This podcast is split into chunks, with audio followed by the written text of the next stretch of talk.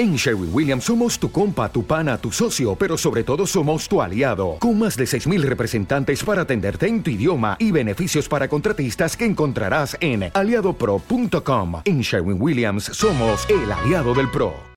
Bueno, pues estamos aquí en las oficinas de Rock Estatal con César Strawberry y, y Samuel, uno de los nuevos cantantes, voceros, vocalistas y vamos a comentar bastantes cosas. Yo creo que hoy vamos a centrar la entrevista en el tema musical, que es lo, interesante y la gracia, ¿no? Presentando Trending Dystopic, aunque por supuesto pues entre medias saldrán cositas de, los que nos oprimen y nos dan un poquito por culo, pero vamos a intentar centrar la entrevista en el tema musical. Y, bueno, pues lo primero vamos a, vamos a hablar de esto de Trending Dystopic, ¿no? Presentando un nuevo disco, presentando nueva etapa, presentando nueva formación. ¿Qué nos contáis? ¿Cómo os apetece empezar, empezar la entrevista? ¿Cómo se encuentra Defcon 2 a día de hoy? Pues muy bien, nos encontramos estupendamente. En plena forma. El viernes además presentasteis en Madrid, bueno, pues eh, lo que es el disco y también pues un poquito especial, ¿no? ¿Cómo fue, cómo fue la cosa? ¿Cómo, cómo lo veis? El disco realmente no se presentó el, viernes en el concierto. soltamos tres temas nuevos, pero la presentación en Madrid todavía no, ha sido Será más La presentación oficial del disco en directo es el día 1 en Zaragoza, si no me equivoco. No te equivocas. bueno, vamos a hablar de, vamos a hablar de Tending Dystopic, vamos a hablar de, bueno, pues de la actual etapa de, de Defcon 2 y bueno, pues lo primero obviamente, como no podía ser de otra manera, se sigue metiendo el dedo en el ojo, se sigue metiendo el dedo en la llaga, denunciando, reivindicando, con sorna, con ironía, la personalidad de Defcon 2 obviamente no, no se ha perdido ni se va ni se va a perder y seguimos abogando pues por eso, ¿no? Contra la estupidez, contra la ultramemia, etcétera, etcétera. En ese sentido me imagino que Defcon 2 la idea César en este caso y por supuesto los nuevos miembros, sigue vigente 100%, ¿no? Contárnoslo vosotros. Eh, pues sí, es que ya lo has dicho todo. Son preguntas que contestas tú mismo. Joder, qué difícil, ¿sí? Os voy a hacer preguntas abiertas para que me digáis vosotros. No, a ver, que, sí, que Training Dystopic es un grupo, es un disco que reivindica muchas cosas, pero una de las fundamentales es reivindica el espíritu original de Defcon 2, originario, y el carácter peculiar de Defcon 2, que es un grupo que siempre ha mezclado crítica social muy ácida con humor y con diversión y todo ese y con, y con invitaciones sobre todo a pensar por uno mismo. Y eso es lo que lo que reivindicamos en este disco, aparte de cosas que van implícitas como pues un disco especialmente dedicado a la libertad de expresión porque creemos que está en un momento eh, en el que está siendo cuestionada por el poder y creemos que era el momento de, poner el acento en ello. Pero sigue siendo un disco muy gamberro, muy divertido y muy, muy reivindicativo, que son los tres, digamos, eh, ejes fundamentales del mensaje de Def. Bueno, estamos aquí en las oficinas de Rock Estatal, ¿no? Que aquí siempre nos tratan súper bien y demás. Y en este caso, pues hablando de Defcon 2, pues también pues es una nueva etapa para vosotros, fichando por Rock Estatal, que ha apostado fuerte también por este, por este proyecto, ¿no? En un cierto periodo de, cambio y demás. Y bueno, contanos también vosotros cómo ha sido un poco la experiencia de, empezar con Rock Estatal y cómo lo estáis viendo en esto, esta primera semana, meses, lo que sea.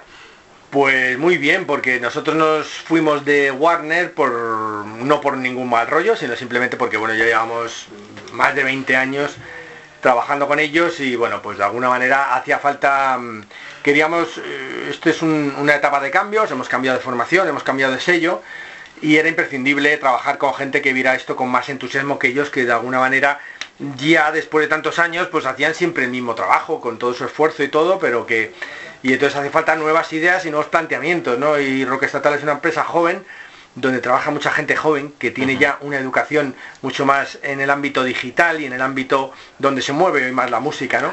Y entonces, bueno, pues estamos trabajando muy a gusto, nos entendemos muy bien. Y nosotros somos muy exigentes trabajando porque trabajamos seriamente, con mucha seriedad, y aquí en Rock Estatal pues estamos muy a gusto porque la gente trabaja en la misma sintonía, lo estamos entendiendo muy bien, sin que te llamen todo el día ni, ni te den mucho la brasa y viceversa, sin darla a nosotros, sino yendo al trabajo y a las cosas, porque insisto, es una empresa de gente joven que entiende el rock como hay que entenderlo hoy. Samuel, entrando en una banda como Defcon 2, que bueno, ahora hablaremos con César de, más cosas, de cambios, lo que sea, pero en este caso me interesa tu opinión, ¿no? ¿Cómo, cómo ha sido un poquito entrar en una banda como Defcon 2 y qué tal estos primeros tiempos con ellos? Pues imagínate, horrible. Nada. Son unos asquerosos. Me tienen explotado. No, yo más contento que nunca. Bueno, un punto de inflexión más importante en mi vida, ¿no? es algo que llevo buscando toda la vida, poder estar todos los fines de semana tocando, poder sacar, bueno, llevo toda la vida sacando discos, pero digamos que este es quizá el más importante que he sacado y estoy pues, vamos, más contento no podría estar, con muchas ganas y esto es solo el principio. O sea, este disco que es increíble a mi gusto, es solo el principio de todo lo que vamos a poder hacer de aquí en adelante, que seguro que son mogollón de cosas, mogollón de ideas y ya te digo, con muchas ganas de, de, de todas. César, ¿qué nos cuentas tú de la nueva formación? ¿Cómo, cómo estás viendo estos primeros, estos primeros meses de cambio? Pues esto era un cambio que era imprescindible para poder continuar. El desgaste humano que había que acumulaba la banda después de tantos años, pues ya, es decir, no es normal que una banda dure 28 años. complicado, sí. Es complicado. Eh, es decir, normalmente un grupo, si dura 15 años, ya es la hostia, ¿no? Cuando duras mm, como nosotros, que parece que ya si no hay, en fin, que ya estamos a, las puertas de los 30 años de banda, pues si quieres mantener el mismo ritmo, la misma intensidad de los directos y, el listón alto, y no, que no acomodarte a dar unos shows a medio fuelle y, creativamente renovarte, tienes que necesariamente mm, renovar un poco la formación y lo que hemos ido haciendo en estos últimos años entró, mm, primero entró, se fue Ken y entró como guitarrista y entró, eh, joder, Alberto Marín. Alberto Marín, es que iba a decir Alberto hasta el amanecer, pero digo, igual la gente no lo conoce por eso. pero es, un hombre de guerra, pero eso no. Alberto Marín, que, y bueno, ha sido una, que aporta muchísimo a nivel musical porque es un guitarrista excelso y el trío musical está muy muy completo desde que él ha entrado. Se ha notado la diferencia muchísimo. Aparte, él es también una persona inquieta que trabaja con más gente, que tiene su propio grupo Chaotic, en fin, que tiene su, propia independencia creativa. De hecho, hoy está en Londres que va a tocar. Sí, me lo, me lo, dijo ayer, sí, hablé con él. Claro, eso enriquece mucho el grupo también, es decir, que la gente que lo forme tenga su vida propia y tenga otras cosas y sea inquieta y creativa. En ese sentido, eh, pues eh, eh, el hecho de que Peón nos haya dejado, pues bueno, pues cierra una etapa y abre otra. Y en esta etapa pues ha entrado Samuel Barranco, que es un tipo que es fan de Descondor de toda la vida, que entiende el grupo incluso mejor que nosotros, porque nosotros ya con a base con el tiempo y el deterioro neuronal de nuestro Alzheimer incipiente, pues acabas igual cayendo en una cacofonía de tu propia música, en la cual no distingues muy bien qué es lo que tienes que hacer y qué no. Y él pues viene de, al verlo desde fuera, un poco como, recién llegado, pues en este disco sí ha sabido indicarnos y decir, mira, es que faltan temas de este tipo, es que estos que hacíais eran la polla.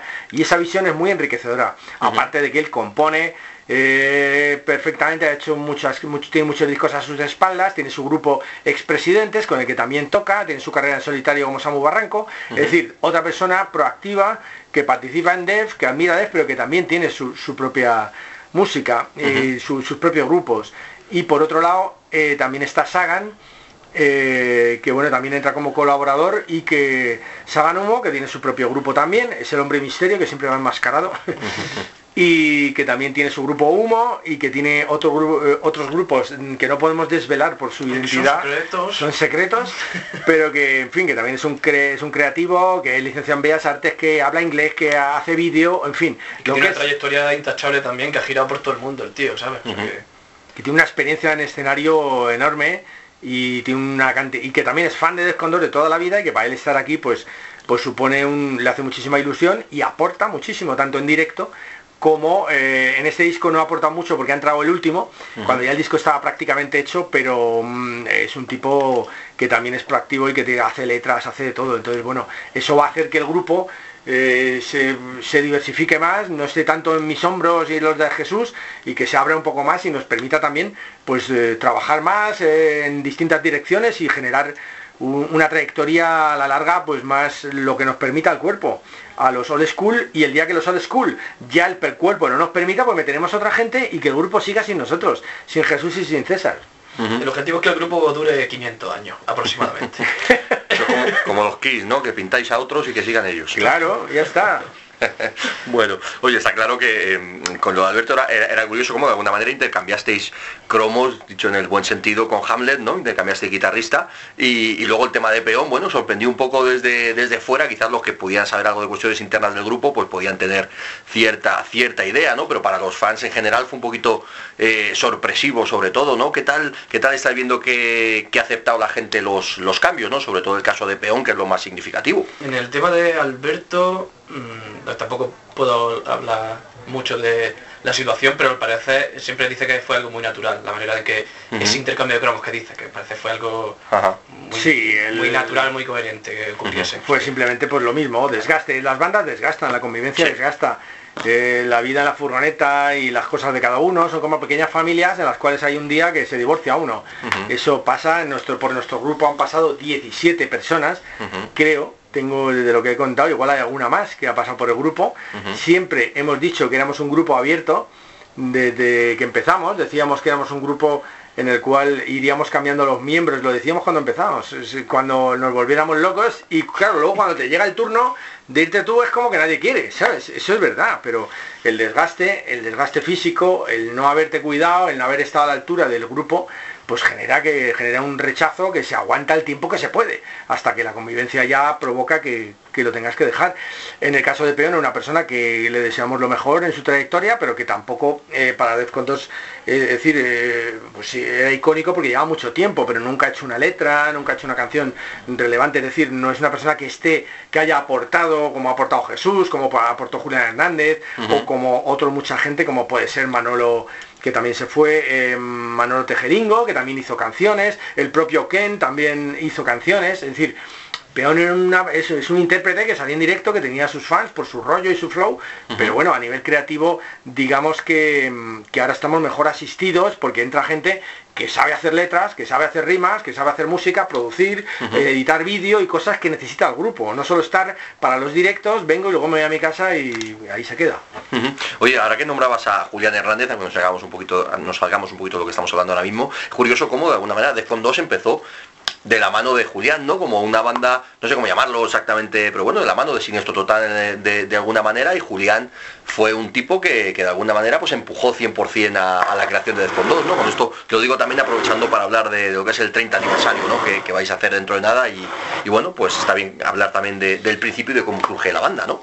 Eh, evidentemente, el grupo no habría existido si no llega a ser por Julián Hernández. En ese sentido, cuando el grupo empezó, el grupo éramos eh, Julián y yo.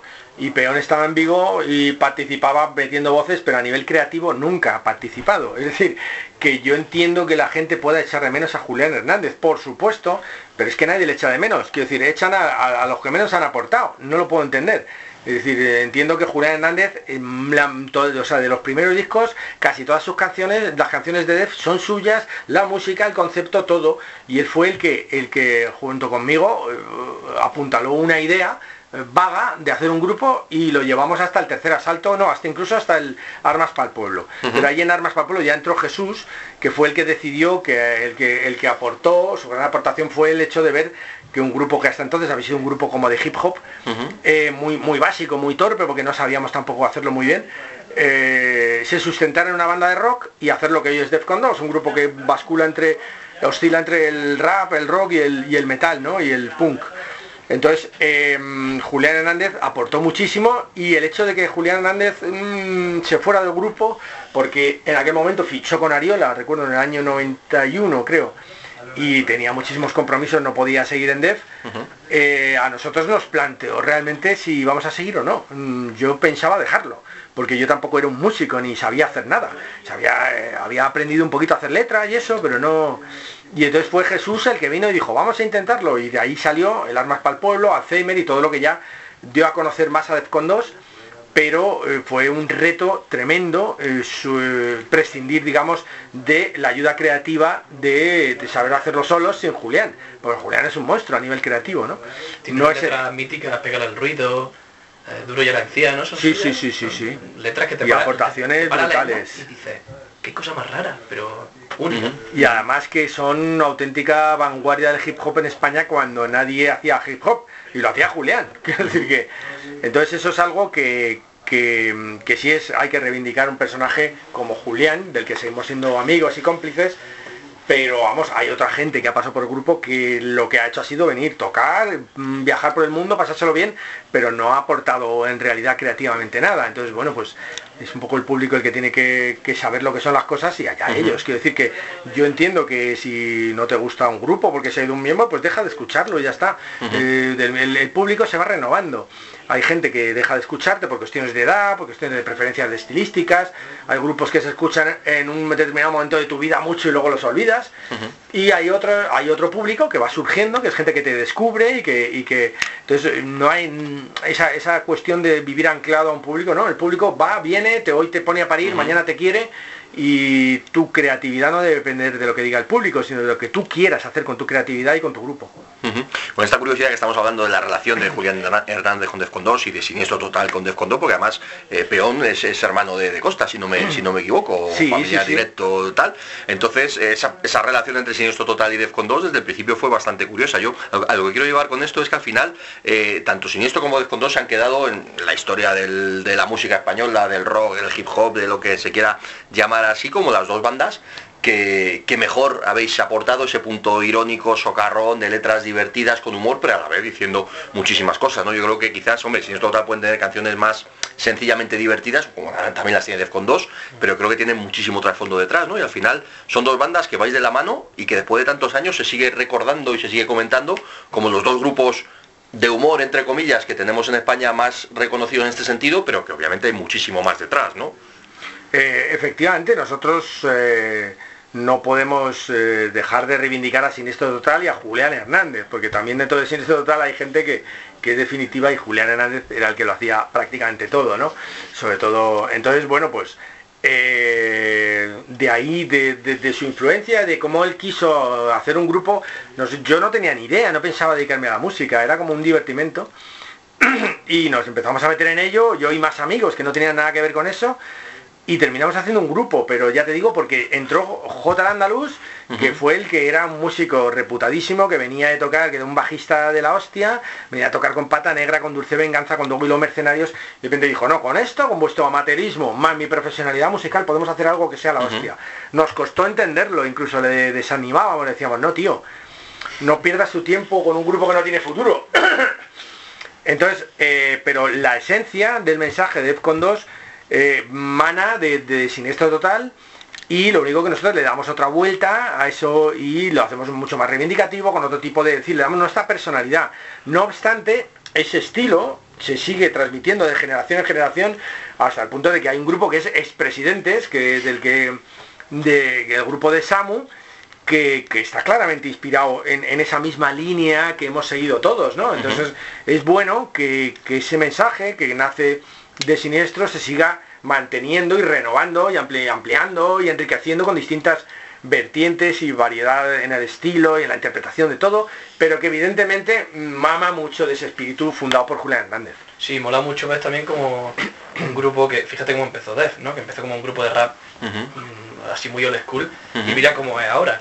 Mola mucho ver ese tipo de evolución. El presidente es que él decía que a mí otro grupo, ahora mismo es muy parecido a Def, claro, o sea, compartimos vocal, el tipo de rap metal, punk y todo ese rollo. Imagínate cómo acabará, a lo mejor acabamos haciendo metal progresivo, industrial, indie, pop. Pero lo bueno es el espíritu de currártelo, de tener imaginación, de hacer las cosas distintas, de tomarte el grupo, sobre todo siempre como una gran diversión y cuando se convierta en tu profesión, que no se convierta en, en una profesión coñazo de la que acabes harto, sino siempre eh, rompe, en la sobre todo en la que no te estabilices como un funcionario en un ministerio, sino siempre cuestionándolo todo, currándose mogollón todo lo que es la imagen, los mensajes, las camisetas, ellos, por ejemplo, todo el rollo que llevan los expresidentes con las máscaras que llevan de, de, los presidentes, en fin, eh, los panfletos, que es algo muy inspirado en el, por ejemplo, también en Aviador Dro, que es un grupo que, que, también nos ha inspirado mucho, eh, porque siempre Aviador Dro tenían sus canciones, pero la parafernalia era casi mucho mejor que las canciones. Y yo recuerdo pues los primeros 80 verlos en el metro repartiendo octavillas con unos monos y unas gafas de como futuristas cutres. Aquello, eso es rock and roll, eso es lo que mola. Es el espíritu del punk. Y eso es lo que intentamos mantener nosotros DEF y lo que me encanta ver que grupos como presidentes han sabido perpetuar, porque, porque creo que es una, una vertiente muy interesante que a la gente le gusta y que, y que es además la esencia del, del espíritu punk. Eh, o sea, yo desde siempre me ha parecido una parte de las cosas más importantes de un grupo realmente, la imagen. La música evidentemente es lo principal, ¿no? Pero yo en Def yo lo que siempre veía era eso, el eh, eh, lo que se curraban los diseños, el que lanzasen la... Es que una chorrada, ¿no? Parece, lanzar la octavilla en el, en el directo, pero mola, mola un montón. Y, y es todo eso que dice de la, de la esencia punk y el currarse una imagen, tío, que hay muchos grupos realmente que, hoy en día que- que también siguen esa esencia, como Dremen, que lo hacen muy bien, tiene una, una imagen muy clara también. Hoy fuera, los sudafricanos estos, Diane Ward, tiene una imagen clarísima, además de que musicalmente molan, pero esa marca, digamos. yo- Es muy, muy inspirado en Devo, en los Dead Kennedys, es decir, Eso, son eso. grupos que siempre han trabajado. Aquellos montajes de fotos de los discos de Dead Kennedys eran la hostia, y, te- Sí, sí. te- los hacía Hielo Biafra. Yo, te- yo lo cogí esa idea y también lo hacía yo. En, el- en el- ese montaje que hay en el, en el segundo asalto, que se abre así como un panfleto. no lo he visto. Claro, que era antiguo y todo un montaje ahí, era todo que intentábamos emular a nuestros ídolos. Claro, empieza así, emulando... El rollo de los Residents. Inspirándote, o lo que sea, como quieras llamar, y acabas pues haciendo trending this topic, tío. El rollo de los Residents, que es algo que ha, que ha cogido muy bien Sagan de humo, el rollo de ir que no es tu identidad, que no se desvele, ¿no? Claro. Que es algo que, bueno, luego ha cogido también Slipknot, pero que ese tipo de cosas, que amplían lo que es la oferta musical con unas ideas, Le con unas extra. imágenes, y le das ahí un mensaje mucho más sólido. Y sobre todo te divierte, te lo pasas mucho mejor y ofreces, esto es un, esto es el mundo del espectáculo, es decir, hay que ofrecer espectáculo, hay que dar caña, hay que dejarse los huevos en el escenario. Nosotros nos subimos al escenario como el que se sube a un ring. Entrenamos, calentamos, nos entrenamos entre semana para poder darlo todo en el escenario. Cuando algunos miembros del grupo ya no van pudiendo darlo todo, pues tronco, tío, te tienes que ir de la banda. Y es así. Así funcionan las cosas, eso está, está claro. Oye, em, aparte de esto estamos hablando, está claro que musicalmente Defcon 2, una de las cosas que aportó, ya digo, siguiendo con esta idea que estaba diciendo del 30 aniversario o de la carrera completa de Defcon 2, obviamente lo que aportasteis eh, fue, eh, musicalmente, en este caso estoy hablando, pues esa mezcla del, hip hop, del rap, del- del metal industrial, incluso dependiendo de la época. Es algo que ahora mismo lo vemos como muy normal, pero por aquel entonces, primeros 90, mediados 90, etcétera, etcétera, no era tan habitual, ¿no? Y Defcon 2 además fue muy rompedor en el sentido de que conseguisteis eh, dar con mucho público diferente, ¿no? Desde los raperos hasta los heavies, hasta los pijos incluso, que decían, hostia, qué curiosos estos tíos, ¿no? Bueno, los pijos quizá un poquito menos, pero bueno, No, no, sabéis lo que quiero decir, ¿no? Hay un público de... de- de- Un público de- generalista bien. que le pilló muy bien el punto a Defcon 2 hay también, ¿verdad? De, lo que se llama gente bien, que no tiene nada que ver con, con el espíritu más punk, pero que, que es gente que mama más de grupos como los Nikis, Sí, que ha mamado de ese tipo de rollo que también les gusta mucho Defcon 2 y que yo no reniego para nada de ese público. Mola todo, es que es lo que mola de, de Def, es esa amplitud de, de público que, que hace que, que por una razón o por otra te siga un montón de gente de distintos ámbitos y otra cosa muy interesante, debido a la veteranía, de distintas edades. Es decir, eh, ahora mismo hay un público que viene desde la gente ya canosa y mayor, con hay muchas canas, que parece que viene, es un sector de público que parece que viene una tormenta de ventisca de nieve, y es el sector old school, y luego hay gente muy joven, o Sí. gente como el otro día había, ¿te acuerdas? La niña esa que viene en el escenario, tío. Sí, ¿qué hacía ahí, tío? Pues tronco con la madre, porque por lo visto es súper fan la niña, y en el Ah, escenario en Castellano el otro día, Ajá. que estuvimos tocando, aquí había 2.000 personas, algo así como Sí. punkis, un, un evento super punk, Había muy todo, divertido. Y en primera fila en el escenario, entre dos monitores, había una niña de 7 años, Ajá. que era muy fan. Es decir, toda esa mezcla de, de público y generar ese, ese hecho de que aparezcan padres con hijos, o con sobrinos, o con, en fin, nietos todavía no, pues pues es lo que hace que el mensaje de 2 te des cuenta de que trasciende con mucho a los miembros del grupo. Es decir, Defcon 2 es una idea y eso es lo que le gusta a la gente. Por eso cuando alguien del grupo se va, no es un drama. Porque el grupo sigue, porque la gente lo que le gusta es la idea. Y se queda con el logo de las moscas follando, el de Ultramemia, eh, este, y eso es lo que tiene que perdurar. Mm, Yo, el- es cierto que yo ejerzo un protagonismo más que nadie, porque soy el que más habla, porque soy el letrista y porque soy el que más curra. Porque al final es currar Sí. pero mm, no tengo ningún interés en ese protagonismo, si te digo la verdad. Es decir, me encanta diversificarlo como estamos haciendo ahora un poco, porque es un peso muy gordo llevar todo el peso creativo de una banda de siete personas, pues acabas un poco también sobre, sobrepasado. Entonces esto también, este cambio eh, es muy importante porque a mí me libera mucho de, mucha presión, tanto en directo como a nivel creativo, como a nivel de comunicación. Son, por ejemplo, somos un tío experto en redes sociales, hasta ahora las redes sociales las manejaba básicamente yo y, me volvía loco. En fin, que, que también es muy cómodo estar en un grupo yo lo entiendo y de hecho hay gente que lo está, pero que tenga claro que, bueno, pues que si tampoco eres un elemento fundamental, pues, y no te dejas la piel en, todos los aspectos de la vida del grupo, algún día el grupo pues puede prescindir de ti y coger a otra persona que tenga más entusiasmo, porque lo fundamental, insisto, es que permanezca la idea de Defcon 2, más que las personas. Oye, volviendo al disco, que casi nos hemos salido todo el rato, yo sobre todo, eh, eh, me gusta el detalle que lo hemos dicho al principio, ¿no? Esto de lo de esto es el DEF, ¿no? Luchar contra la estupidez y luego a su vez, pues eso, como decís en el primer tema, ¿no? No dejes que el, que el poder te marque, ¿no? De todo el tema, la historia mediática de la justicia y demás que hay alrededor ya está más que hablado y más que comentado, ¿no? Pero a nivel musical, a nivel del disco en sí, me, ha gustado mucho ese, ese detalle, ¿no? Remarcar pues que, el disco habla de pues tema de libertad de expresión, etcétera, etcétera, y, que sigue siendo DEF en el sentido de nosotros aportamos nuestro punto, luchar contra la estupidez, ¿no? Creo que sería un poquito el resumen del disco. Ya lo he dicho yo también, pero lo pregunto. Nosotros siempre hemos hablado de libertad de expresión. Lo que pasa es que en este disco hemos creído que había que reincidir un poco, pero hay un disco que se llama Ultramemia cuya portada, para empezar, es una señal que obliga a callarse y, el mensaje de aquel disco que venía con un pequeño manifiesto en lo que era el CD hablaba de eso, hablaba del imperio de recuerdo era el imperio del adosado, el monovolumen y el chándal y la, riñonera, ¿no? La estupidez como, como, como imposición social y aquel logotipo resumía ese, ese calla y obedece que sale en la, en la canción de Ultramemia. Em, y que en fin, lo único que hemos tenido ahora que hacer es reivindicarnos a nosotros mismos, porque eso, como muchas otras cosas, ya lo habíamos dicho hace 20 años. Lo que pasa es que en aquella, en aquella época la gente no era consciente de lo que realmente estaba pasando y mucha gente consideraba incluso que nuestros mensajes eran demasiado mesiánicos o demasiado agoreros, mm, sin darse cuenta de que en realidad hablaban de lo que iba a pasar, de lo que estaba pasando debajo de las alfombras de cada casa, pero que iba a pasar 20 años después. Es lamentable que haya sido así, pero entonces en este sentido retomar la idea de de incidir un poco más en la libertad de expresión mm, es fundamental porque creemos que estamos en un momento mucho más peligroso mm, que el de Ultramemia. En Ultramemia hasta eso había gente que se lo tomaba coña, pero es que ahora estamos viendo que va la gente a la cárcel. Ahora hay época coña, ¿no? Estoy condenado a un año de cárcel. Esa, y lo dices así, es que yo debería estar ahora en una celda, en una cárcel.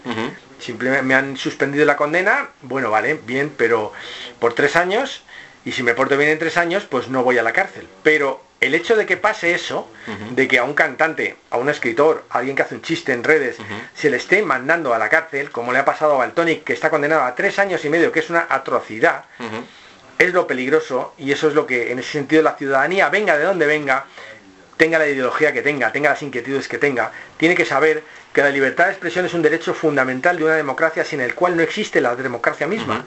Y entonces en ese sentido creo que pues intentamos aportar, sobre todo que quede claro nuestra disconformidad con lo que está pasando, nuestra capacidad también de reírnos de ello, que lo hemos hecho a través de la canción que tú me persigas, que tú nos persigas, y, que vamos a seguir siendo un grupo divertido, con canciones como Derecho al Orgasmo, con canciones como Que se inmole, con canciones eh, como Sobreviviendo, en fin, y que vamos a seguir siendo lo que ha sido Descondos siempre, que es un grupo reivindicativo, pero divertido, que monta un buen espectáculo y que entretiene mucho a la gente porque cuenta más cosas que lo que cuentan las canciones y hablamos de, de un mundo que al final resulta que era más como nosotros decíamos que como creía la gente que era el mundo, ¿no?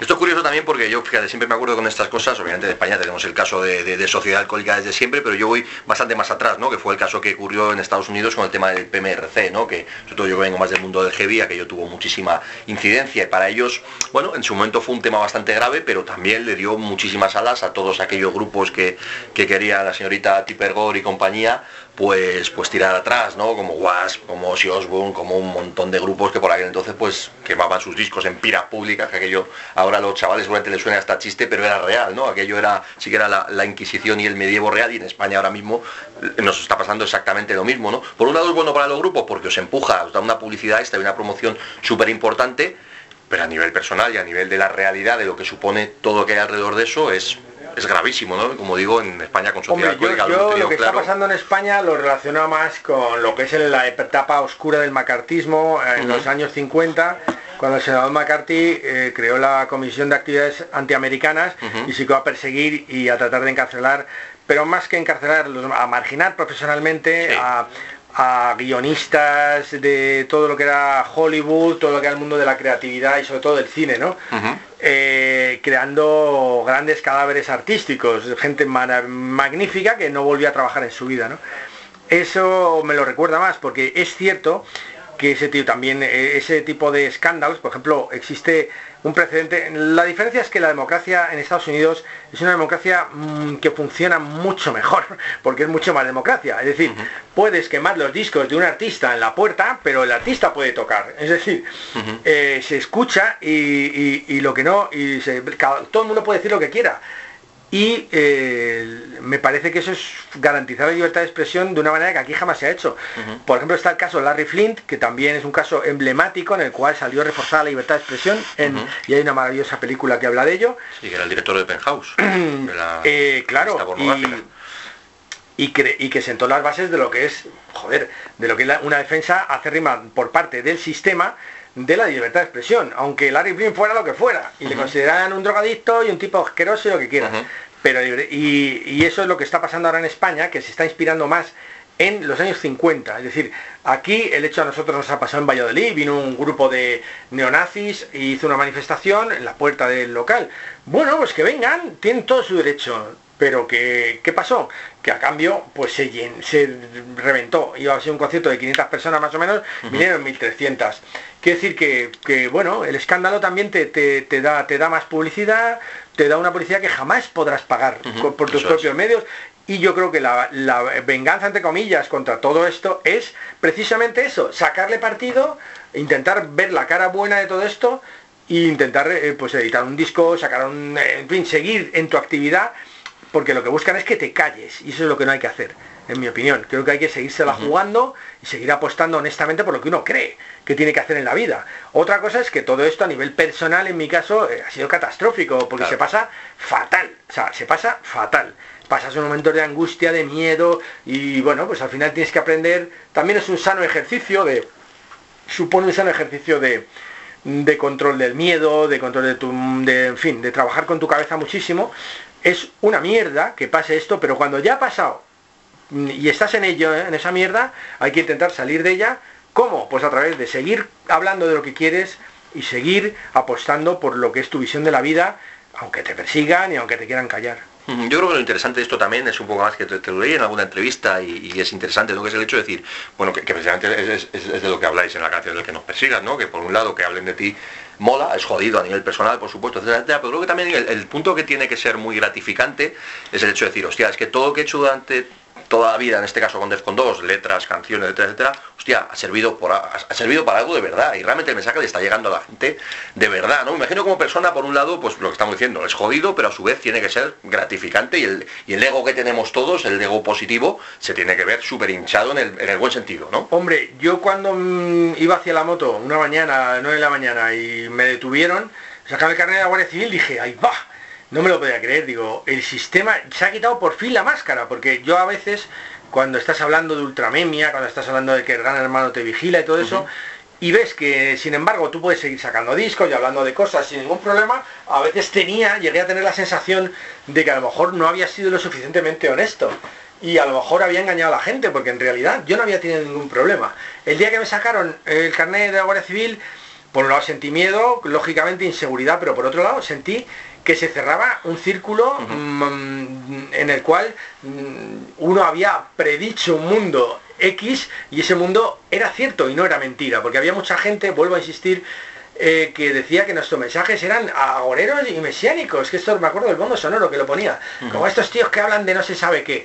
Entonces dice, joder, estaremos tan locos. El día que vinieron a buscar, me metieron en una celda, dije, tronco, esto es una medalla.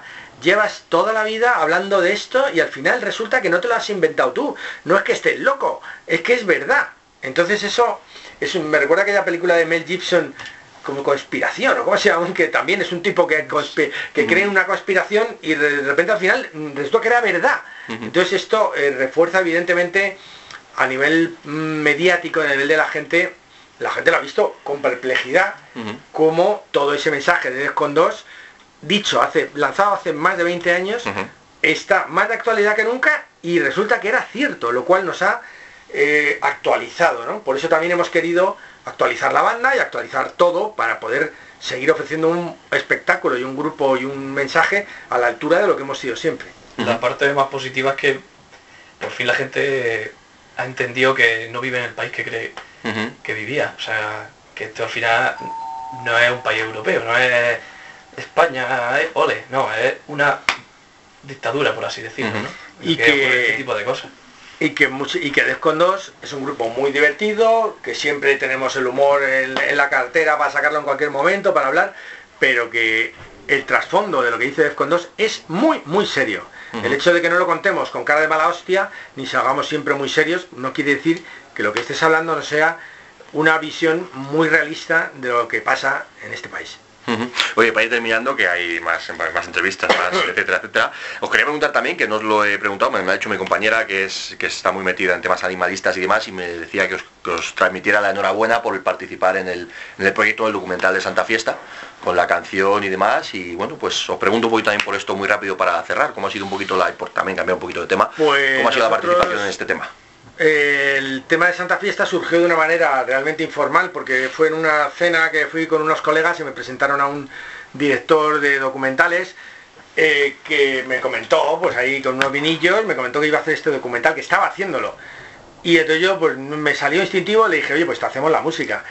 Eso es muy arriesgado porque en realidad no había visto yo, el, mm, digamos, el dossier de, de mm, el currículum de, Miguel Ángel Roland, que es productor, y es decir, la aventura de ese documental Santa Fiesta es una aventura individual de una persona que se arriesga, que hace un crowdfunding y que con dos cojones sale adelante haciendo un documental independiente, ¿no? Entonces, quisimos, yo me ofrecí como banda, le dije, oye, te hago una letra, a ver si te mola y tal, y, y lo que no sabíamos era que él era un buen director. Y eso fue la sorpresa cuando lo estrenó que el documental es muy buen documental, no es un documental nada no se centra en la escatología, en la sangraza, en el dolor, sino que lo muestra de una manera mucho más elegante, se ve todo ese sufrimiento, se entiende, pero a nivel de público resulta una obra fílmica muy, muy elegante, con muchísima clase. Entonces yo creo que, ha sido un acierto haber participado, podía haber sido una equivocación, nos ha pasado otras veces. Hemos participado en bandas sonoras de películas como No digas nada, que luego la película es malísima, es mejor la banda sonora, ¿no? Entonces. Mejor el Día de la Bestia, ¿no? sí, o el Tuno Negro, este tipo de. Hemos hecho muchas. Pero mm, en este caso estamos muy orgullosos porque creemos que es un tema muy candente en España, en el que, en el que nunca habíamos hecho una canción sobre este tema porque nos parecía demasiado tautológico, es demasiado evidente que, hay maltrato animal a un nivel bestial en España, pero esta ha sido la disculpa para que nos comprometamos con esta canción y sobre todo que ha quedado muy bien y luego encima en la película eh, él ha hecho un montaje, la canción va al final, ha hecho un montaje de imágenes que es como un videoclip súper bonito y bueno, pues en fin, que esperemos que esto sirva para, para seguir concienciando a la gente que el maltrato sea personas o animales no es nada interesante. A mí lo que más me gusta del documental es lo realista que es que no es como otros tantos documentales que buscan la lágrima fácil de verdad, que, que cuando están, por ejemplo, atravesando al toro, que es algo terrible, no te ponen el pianito, que ocurre siempre, es una cosa que me saca de quicio. Estoy viendo un documental de, bueno, de lo que sea, de, de refugiados, y, te, ponen la musiquita ahí triste, y digo, es que, ¿qué, coño estás haciendo, tío? Que son imágenes reales. ¿Qué hace poniéndome el pianito y el violincito para que es muy, es muy elegante, la hechura del, documental demuestra que es un gran, es un gran narrador con imágenes y además se han jugado, se han jugado, se han jugado su seguridad grabando esto en fiestas donde lo más normal es que te metan una paliza, como vimos el otro día, ¿no? Incluso la, propia Guardia Civil pegando a un mm. a uno de los gladiadores por la paz. Eh, el tema animalista en España sigue siendo un tema en el cual te la juegas y puedes ser agredido. Y ellos han ido a un montón de, de fiestas a jugársela y se ve en el propio documental que tienen que apagar la cámara, que son amenazados. es, un hecho, hay que ser muy valiente para hacer un documental como ese. Oye, para cerrar la entrevista, que lo tenía también un poquito aquí guardado, yo como os decía vengo más del mundo del heavy y bueno, pues me ha sorprendido para bien el Resistiré, además con el señor Serpa ahí metido, obviamente cierra el disco y cierra un poquito la, la situación desde, pues eso, de la libertad de expresión, de expresión, etcétera, etcétera. Pero bueno, pues por cerrar un poquito la entrevista, esto Resistiré, lógicamente es un resumen de todo esto y la participación de Serpa, pues a mí como del mundo del heavy que vengo, pues me ha molado, me ha gustado. Hombre, el, Resistiré eh, es un tema emblemático, mítico. Yo cuando lo vi por primera vez en los 80, en los primeros 80 flipé y siempre luego, cuando ya hicimos el grupo y todo, siempre tuve la idea de siempre de hacer una versión de ese tema. Porque me parecía muy def, la letra es acojonante. y, bueno, pues lo hemos ido dejando en el paso de los años y este año ya era como, venga, ahora. Y ha cuadrado muy bien, que además a, ellos les ha muy bien la versión y le hemos introducido incluso un rap en medio ahí que no está en la, en la versión original. Y creo que, que demuestra esta canción es una mirada atrás, una reivindicación del old school, de tanta gente que ha habido, que ha contado cosas muy interesantes hace muchísimo y que van en la misma línea, ¿no? Es, es un tema visionario, visionario de, como lo puede ser Ultramemia posteriormente, es decir, uh temas que ves que luego lo que está pasando es exactamente lo que pasa, ¿no? En, esa letra de Resistiré y la colaboración de Sherpa pues es un gran honor. Bueno, pues lo dicho, cerramos. Gracias por esta charla, este ratito, enhorabuena por yo por la parte que me toca, yo no he sido de los fans old school de, de Defcon 2, pero siempre me ha gustado el, que haya sido una banda, pues eso, reivindicativa, de meter el dedo en el ojo, de no callarse y además de utilizar también el humor para, decir cosas mucho más serias. Así que desde el punto de vista personal, un honor haber tenido esta charla con, vosotros y gracias por seguir ahí resistiendo. pues muchísimas gracias a ti, Tronco, y enhorabuena por, por, tu, por tu trabajo y por, tu emisora en, en internet. Y a seguir con ello, que de lo que se trata es eso, es de hacer cosas independientes que y con ganas para, para seguir siendo como queremos ser. Eso es, abordando todo ese granito de arena para cambiar lo que podamos las cosas, ¿no? Por lo, menos denunciarlas. Nuestra vida como queramos. Eso es. Y ya cada vez nos dejan menos margen. ¿Te preocupas por tu familia? Entonces, ¿por qué darles solo huevos ordinarios cuando pueden disfrutar de lo mejor? Eggland's Best, los únicos huevos con ese delicioso sabor fresco de granja, además de la mejor nutrición, como 6 veces más vitamina D, 10 veces más vitamina E y 25% menos de grasa saturada que los huevos regulares, además de muchos otros nutrientes importantes. Así que, dales los mejores huevos. Eggland's Best, mejor sabor, mejor nutrición, mejores huevos.